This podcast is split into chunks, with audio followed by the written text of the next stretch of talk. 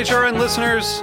As we celebrate our 15th year, we are deepening our commitment to giving voice to the next generation of food systems storytellers, and we need your help. Our internship and fellowship programs help activate new possibilities for underrepresented and underestimated young people through experiential journalism, audio engineering, and production training. Through these unique programs, HRN helps food equity stewards build essential workforce readiness skills that expand their potential and foster economic mobility. Please consider supporting these critical programs. And with a minimum donation, you can be entered to win a dinner for two at an amazing restaurant in one of eight cities and tickets to a concert at a great venue in one of those cities. We have incredible partners across the country who have donated, as they also share our passion for helping to educate the next generation of food systems storytellers. Check out heritageradionetwork.org slash 15 to donate and enter to win today. That's heritageradionetwork.org slash 15 to donate and enter to win today. And make sure you donate before March 31st. Thank you.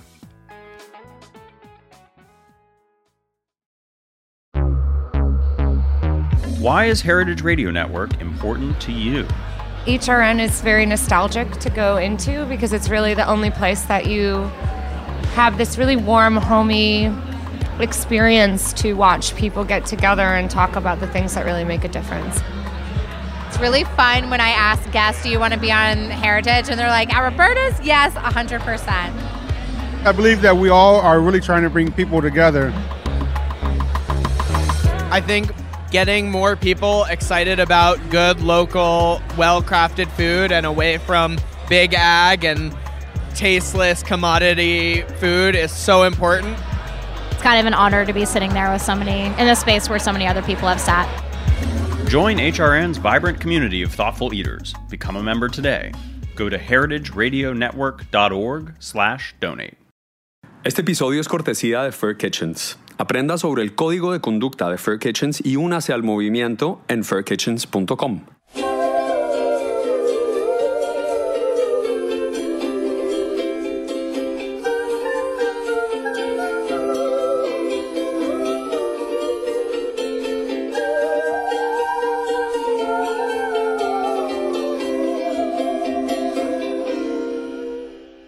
Los hombres pueden entrar, pero insistir es solo propio de los necios, dijo Cicerón.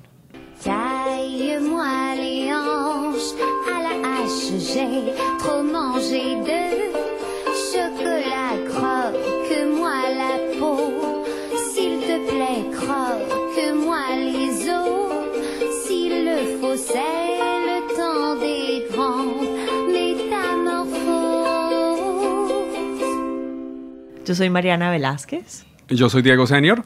Bienvenidos a Buen Limón Radio.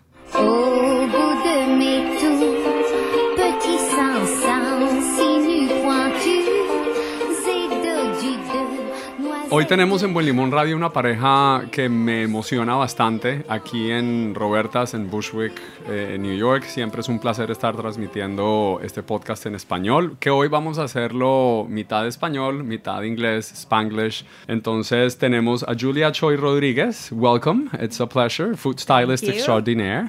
Happy to be here.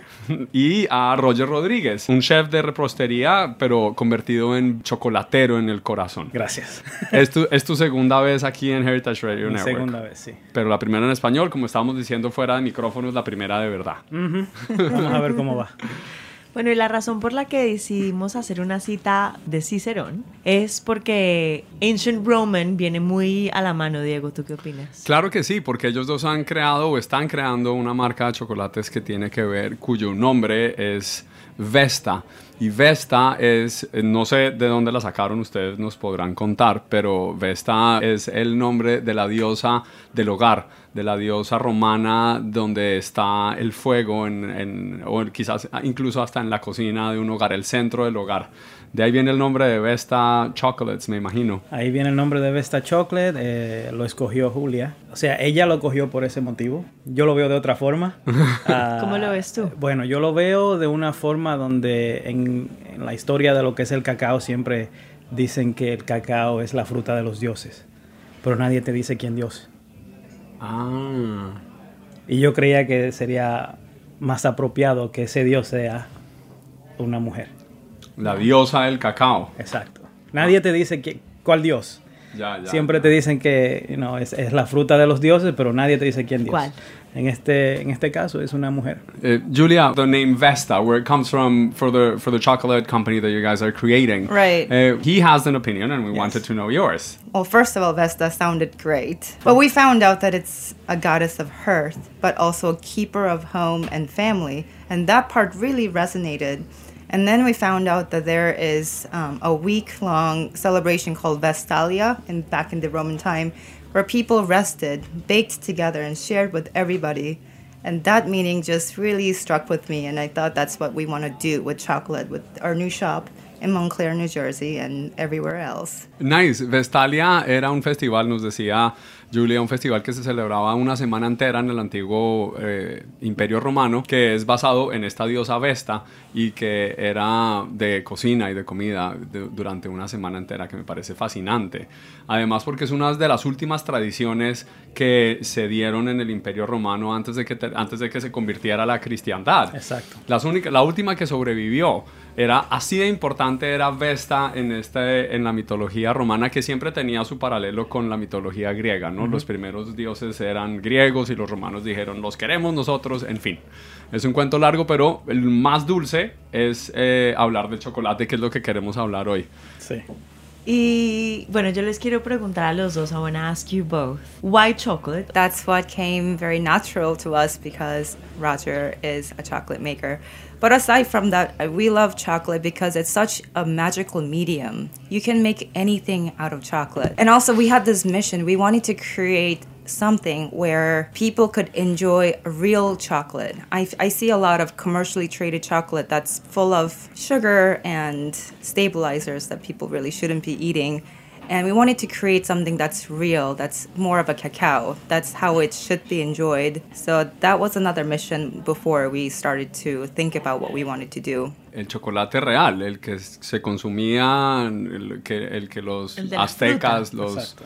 eh, antes de los aztecas, creo que eran también unas tribus en, en Ecuador eh, y que migró hacia el centro de México, en donde era una, una bebida sagrada. Me, me fascina la historia del chocolate. Tú eres chocolatero desde toda la vida, Roger. Sí, primero era pastelero. Siempre hay un problemita trabajar con el, con el chocolate por la paciencia. Para que quede bien necesitas un proceso. Extenso, extenso. es- no, no extenso, pero para mí me llegaba bien fácil. Los chefs de pastelería tenían ese, ese problema. No sabían cómo trabajar con el chocolate. Y a mí me, me salía bien fácil. Yo tenía esa ventaja. Nadie me podía decir nada porque en realidad yo era el, yo era el Ah. tipo que iba a hacer el chocolate. El chocolate master, o sea, ¿a quién Exacto. le dicen? Exacto, Bueno, entonces- espera, el chocolate whisperer.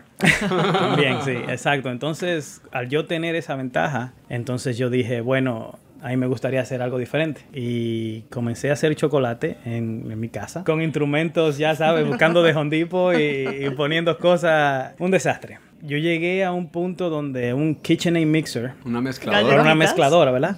Una mezcladora, yo la cambié a que hiciera lo que le llaman un bowl refiner, que son bolitas de, de metal para refinar el cacao. El único problema es cuando esas bolitas de metal se atrapan y salen, y salen, disparadas. son Sí, balas, balas. sí. Entonces ya, ya sabe que el, apartamento estaba lleno de hoyos ah, por todos lados, pero... Pero sí, así creció el amor por, por, por el chocolate. Este, donde vengo es uno de los ah, mayores exportadores de cacao orgánico casi del mundo. Inclusive son tan pequeños y, y tener ese título es grande. Y usar algo que viene, no sé, de la madre patria es un gran honor. Well, so really quick, chocolate comes from a cacao pod. And when you open a cacao pod that looks like a football, um, there are these cacao beans um, wrapped in little mucilage that taste like lychee, actually. So then you take um, the cacao beans out and then you'll lay them out so they have a chance to ferment. And then once it fermented to the right amount, then, then you stop by drying them. So once you dry the beans, you bring them over here and then you'll crack them and um, dehusk. And then basically the idea is that you take the cracked nibs and mill it until it becomes chocolate consistency. So that's what we call chocolate liquor, 100% cacao. So then from there, depending on the percentage that you want, you'll add some cacao butter and maybe sugar, maybe vanilla. But that's about all that should go into chocolate. Nothing else. No, nothing else. Eso But- me, eso me pone en peligro. Eso lo, sa- yo lo- se sabe todos los trucos y, o sea, ¿qué, qué valor tengo yo? Ya, Bueno, buen partner, les toca Uf. buen partner. no, ya tengo que cogerlo suave porque en cualquier momento. You know all the tricks, he says. You know Sí. all the tricks. Well, I learned from the best. I know. How long have you been together? You don't- you- no, no, no se pregunta a los hombres eso. Eso- Tú sabes que eso es el error más grande. Eh, ¿cuál, cuál es tu aniversario? No, Este, I was- ¿Cuándo I- se I was casaron? asking- I was Thank a- you. I was asking Okay. Julia. Yeah, it's about three years, I think. Three years. Yeah. María- Sí, sí, tres años. el, ca- el cacao que utilizan para Vesta o que van a utilizar para Vesta, estabas diciendo, ¿viene de la República Dominicana? Ah, la mayoría va a venir de la República Dominicana, pero les queremos ofrecer al- al- a las personas poquito más de experiencia, eh, trayendo, por ejemplo, cacao de Colombia, de Belice, de Perú. eh, vamos a tener uno de Ecuador, vamos a tener uno de Haití, que aunque sean la misma isla, eh, República Dominicana y Haití, o sea, el cacao es bien diferente. Tremendo cacao tienen ellos y, y quería hacer la comparación de que, ok, estamos en una misma isla, República Dominicana y Haití, Sí. pero la diferencia entre sabores es completamente diferente. Wow. Me, me encanta que hables sobre esa isla donde está la República Dominicana y, Ujú. y- y la frontera con Haití. Desde, desde fotos satelitales se alcanza a notar la diferencia en algún momento después del terremoto. Se veía completamente arrasado mi- mitad de la, de, de la, isla, y la sí. otra mitad era, estaba bien y se sostenía. República. Dominicana, a pesar de cualquier cantidad de problemas políticos que tenga como país y como lo hemos tenido todos en América Latina, Sí. Ah, sigue luchando y, sigue, y Haití es un país destruido desde, des- desde hace un siglo. Que también sigue luchando. El cacao es completamente distinto. O sea, el de la República Dominicana tiende a tener un sabor de, de frutos como fresa y, y bien frutoso y bien dulce. El de Haití es un poco más savory. ¿Cómo se dice savory, amor? Sí, lo que pasa es que no tiene traducción No, ¿verdad que literal, no? porque No. no. es salado. No. Porque no es salty. Ujú. Sí, eso es una palabra Es que una no te la palabra. decir Es en un, español. es- es un problema. es un problema. We're Pero trying to translate um, savory Right. into... Or earthy. It, it's a Earthy? earthy too, no? Sí, terroso. There you Sí. go. Julian, how has your work as a food stylist influenced this whole process? I think it helps me in a way that a lot of work goes into opening a chocolate shop. You have to design cups for hot chocolate, you have to design boxes for bonbons. There are a lot of um, aesthetic portion that goes into. So I think uh, my experience have helped us kind of make decisions that, that work for us. Si tú me dejabas hacer una copa o diseñar una copa, para mí una copa es una copa. O sea, la estética es diferente. Si tú te das cuenta, está en mi Instagram. Yo creo que tú te das cuenta cuando yo conocí a Julia. Ahí Porque- está el cambio. Sí, ahí está el cambio, o sea, un cambio radical. Today we were talking to an executive chef in Manhattan and he said that he, you know, you have to use all the senses to create food. And he delivers thousands and thousands of uh, plates of food around the city every day. Right. But still, he says you, and he said this literally, he said, you eat with your eyes. And then I said, oh, that's Mariana's motto. That's what she does for a living. I was just gonna say that is the definition of Mariana. How do you balance life? How do we do it? well, it is true when you are partners in work and life, um, they could mesh in very easily. But we try our best to leave work when we get home and at least get some time off from work, not talk about it. Um, and I think that's kind of what keeps us balanced. Pero ese contacto, digamos, con estas personas que están trabajando el cacao, para ti, ¿cómo es la interacción con ellos, con, esta, con los que crecen el cacao? Es una interacción muy especial porque son personas completamente diferentes. O sea, el, el agricultor, yo al principio cuando iba por, la, por, por- por las fincas y las propiedades donde tenían todo el cacao, yo no entendía cuándo un cacao estaba, estaba ya listo, porque todas las mazorcas se ven diferentes, de diferentes colores, rojo, amarillo, violeta, o sea, y Los, después... los pods. Sí, los pods. Les decimos mazorcas, pues parece Ah, una mazorca. una mazorca, sí. A veces le dicen vainas también. Las vainas. Las vainas, sí. Entonces, cuando yo conocí a, a- a la persona con que nosotros trabajamos ahora, una persona que tiene que tener casi ya 80 años y está como un roble, cuando yo le pregunté a él si ese cacao ya estaba listo para la cosecha, lo primero que hizo fue que miró la luna. Y yo me puse a mirar la luna también. Yo había visto la luna antes.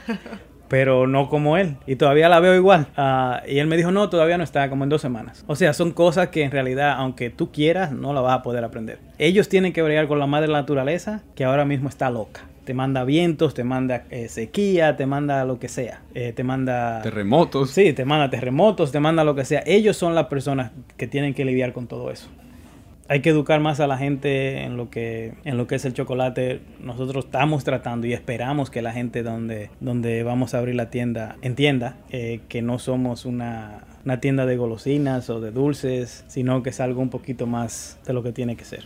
Where is it that you guys are planning to open the store? And if I want to eat one of the Vesta chocolates, do I have to go there or can I find it somewhere else once it exists? So we're opening a shop in Montclair, New Jersey. There is a train station right behind, um, so you can take a train right from the city to Montclair. Only takes about 40 minutes, so it's not too bad. But other than that, we're also going to sell our stuff online, so you don't actually have to come in to enjoy our chocolate. We're um, first of all bean to bar chocolate bars, but we're going to have different percentages and different inclusions. So it'll be different kind of bars itself to enjoy. But on top of that, we'll have hot chocolate, um, bonbons, chocolate covered nuts, chocolate nut spread. Our mission is to make bean to bar chocolate, but also apply to something that people can enjoy every day. Bean to bar. I come from television and radio. I have no idea what bean to bar mm-hmm. means. Right. When we say bean to bar, we mean more small batch actually made from the cacao. So if you don't say bean to bar, that means you buy chocolate, ready made chocolate from somebody else. In Oh. that case, you do not know what goes in there. In that case, oftentimes it has stabilizers or other commercially traded ingredients in there. Oh, okay. So bean to bar is an honest chocolate where you know exactly what goes in. Y, y ese es, y ese es el problema. Si te das cuenta, hay gente que cree que porque se está comiendo o degustando una barra de, de chocolate de un 72%, un 80%, que lo que significa es la cantidad de cacao en la barra, no quiere decir que el cacao fue de buena calidad. Que ese 80% de cacao en esa barra no es buen cacao. Eso es otro. ¿Cómo sabes? Exacto. ¿Me entienden? Pero la gente lo ve, oh, sí, ese, Ah, es, eso ese es 80%. bueno, 80% ese es bueno, pero en realidad no sabe si el cacao fue bueno. Pero eso es parte de la educación que, que va a tomar un tiempo. Claro que sí, educar mercado a punta de buen gusto, de información, de conocimiento, de trabajo, de conexión con las personas que en realidad hacen eh, lo que ellos venden. Eh, eso me encanta que eso es como el verdadero significado de bean to bar, que es de saber cómo, de dónde viene lo que estás De usando. la semilla a la barra. De, esa- de semilla a la barra. Bueno, y así vamos a un corte de comerciales para seguir con nuestros invitados Julia y Roger. Estamos felices, chocolateros. Qué delicia.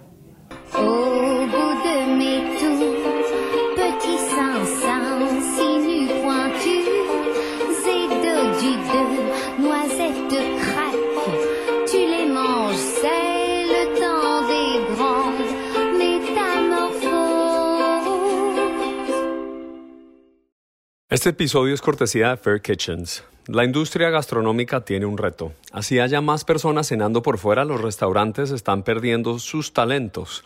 ¿Por qué ocurre esto? Un estudio de Fair Kitchens revela que hay un problema serio en el bienestar de las cocinas profesionales. 74% de los chefs reportan carencia de sueño al punto de agotamiento absoluto. 63% de los chefs sufren de depresión y más de la mitad se sienten presionados hasta el límite. Esto no puede ser ignorado. Fair Kitchens es un movimiento basado en la creencia de que una cultura positiva en la cocina hace de ese lugar un negocio más sano. Al tomar la promesa de ser una Fair Kitchen, la organización puede proveer con información gratis, herramientas y recursos para ayudarle a tomar acción hacia hacer de su restaurante un lugar más estable, productivo y feliz lo cual afecta de manera positiva la experiencia de sus clientes. El momento para actuar es ahora. Aprenda sobre el código de conducta de Fair Kitchens y únase al movimiento en fairkitchens.com.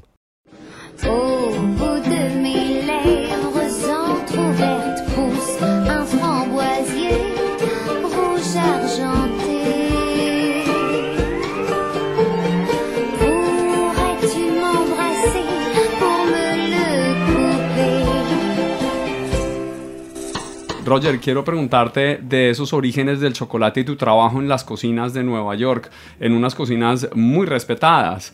Para empezar, Jean-Georges Ujú. eh, es uno de los restaurantes más prestigiosos de la ciudad. En ese lugar me introdujo a lo que era el chocolate. No directamente, pero viendo más o menos cómo lo usaban, eh, cómo lo, lo implementaban en, lo- en los platos. Era un lugar donde tú no podías tener ningún... Tenías que llegar afeitadito. pelo Exacto. en la cara. Sí, pero yo me afeitaba en la mañana y a las 5 ya estaba que... Con barba. un, un talibán. Este, entonces ese era, ese era mi problema con el... No, no era un problema, pero en realidad era una cosa que siempre el, el chef ejecutivo, el dueño, Jean George, no le gustaba. Todo el mundo tenía, pero el hombre no crece nada. O sea, todo el mundo tenía que estar clean shave. O sea, ya yo a las 5 estaba un desastre. ¿Qué pasó? Una vez, no sé, como que dañé una receta y me molesté tanto que fui al, al- al freezer. A desahogarte. A desahogarme, exacto. Entonces, al yo desahogarme en el freezer, o sea, yo dije de todo en el freezer. Así. De todo.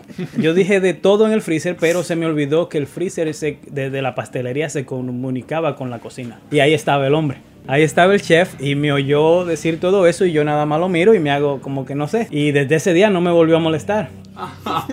Vio de lo que eras capaz. Exacto.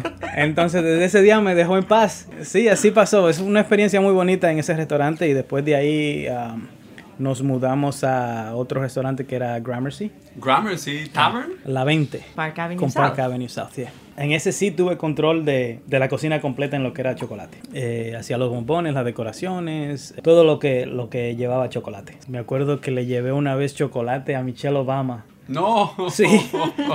Sí, era ¿En lo más incómodo. Era lo más incómodo porque, o sea, cuando sales de la cocina tienes que, que- que pasar por el main dining room.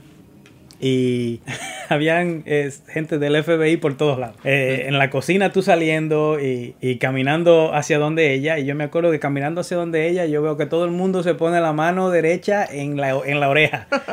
El servicio secreto Exacto. entero te tenía. El servicio secreto entero. Yo dije, bueno, esta gente lo más seguro hasta el crédito me corrió. En uno de esos lugares, Julia y Roger cruzaron caminos, pero se lo supieron mucho tiempo después al Sí. conocerse. Sí, diferentes tiempos en los dos. En John George y, y en Gramercy Tavern trabajamos, pero nunca juntos. Julian, what did you do at Jean George? I was a pastry cook at Gramercy as well. How far apart were your experiences at those places? So I think we're about maybe five years apart. You So- know that you are telling your age. You're dating yourself. Yeah, You're telling your age by doing that. However, we did have a lot of people in common that we knew. We saw that you guys did a takeover at Gramercy. Yes. So tell us. So Gramercy Tavern just celebrated their 25th anniversary this year.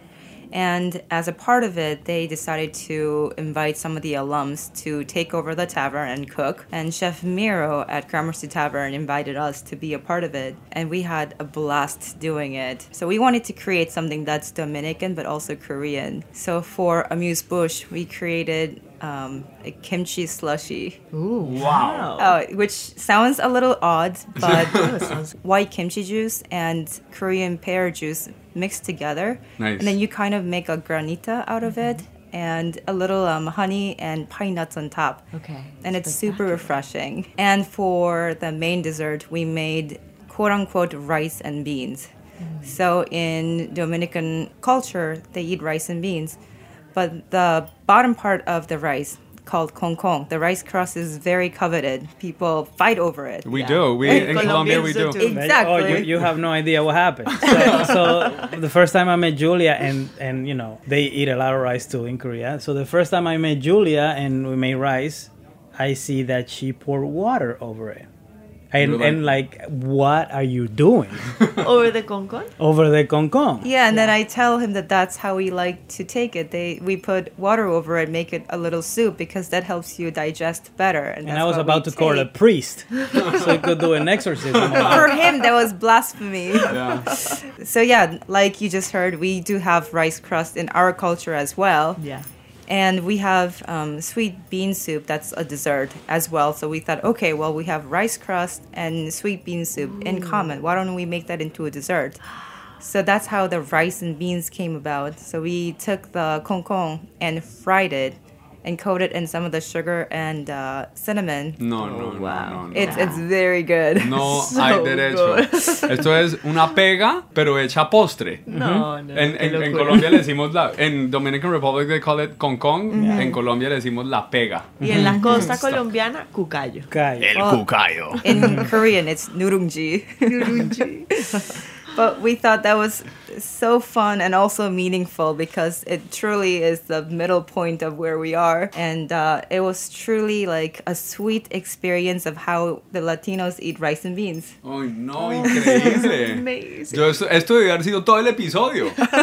No, ¿cuál chocolate?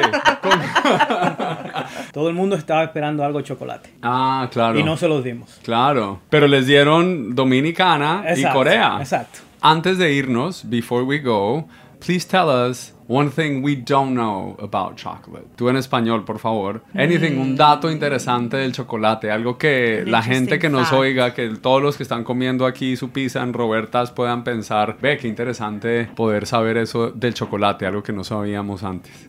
I'm going to think about it while you go first. Bueno, en realidad la gente sabe mucho de chocolate, pero a veces no sabe que el chocolate es un, un producto fermentado. Most people do not know that it's a fruit and it comes in a pulp that tastes like lychee. It is, el el cacao. I've never had it though. They you know what? There- there- there's a company that makes cacao juice, right? juice. Exactly. And how is it? It's it's sweet. It's it's very like lychee or like maybe even guanabana. Would you say? Yeah, very guanabana, like limoncillo. Ah, Como limoncillo. ¿no? Mamoncillo. eh, Sí, sí, exacto, sí, es lo sí, mismo. Yo, guanábana. But Yeah. nobody expects that. It's a pit you suck, basically. Exactly. Yeah, yeah, yeah. It's a fun thing to do, though. Sí, Siempre bienvenidos. Muchas gracias. Ánimo con Vesta. Muchas gracias por acompañarnos. Thank you so much. Esto fue Buen Limón Radio.